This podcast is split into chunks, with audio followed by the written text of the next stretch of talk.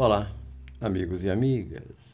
Nessa nossa narrativa, iremos nos remeter a um local repleto de borboletas.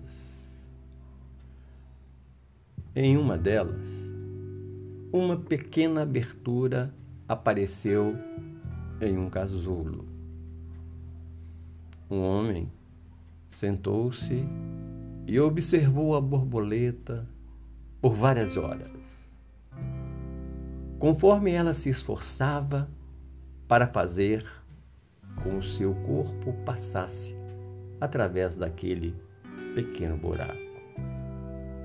Então, pareceu que ela parou de fazer qualquer progresso. Parecia que ela tinha ido mais longe do que podia e não conseguia acabar de romper o casulo. O homem, então, decidiu ajudar a borboleta. Pegou uma tesoura e cortou o restante do casulo. A borboleta, então, saiu facilmente. Mas surpresa! O seu corpo era pequeno, estava murcho e as suas asas amassadas. O homem continuou a observar a borboleta, porque ele esperava que a qualquer momento as asas dela abrissem e esticassem para serem capazes de suportar o corpo que iria se afirmar a tempo. Mas nada disso aconteceu. Na verdade, a borboleta passou o resto da sua vida rastejando com o corpo murcho e as asas encolhidas. Ela nunca foi capaz de voar. O homem parou e ficou triste.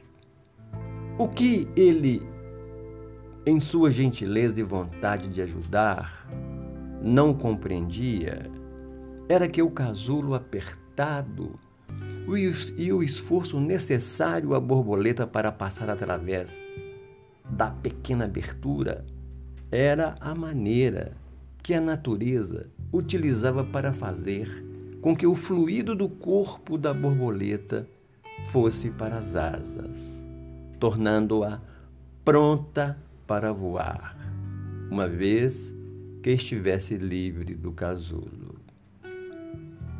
Ele parou e refletiu. Algumas vezes é justamente do esforço que precisamos em nossas vidas. Dificuldades chegam, obstáculos chegam, contudo, o facear necessário que tenhamos o esforço, a vontade de sair do casulo das nossas inferioridades. É necessário despertar, mas acima de tudo, é sumamente importante levantar diante das dificuldades.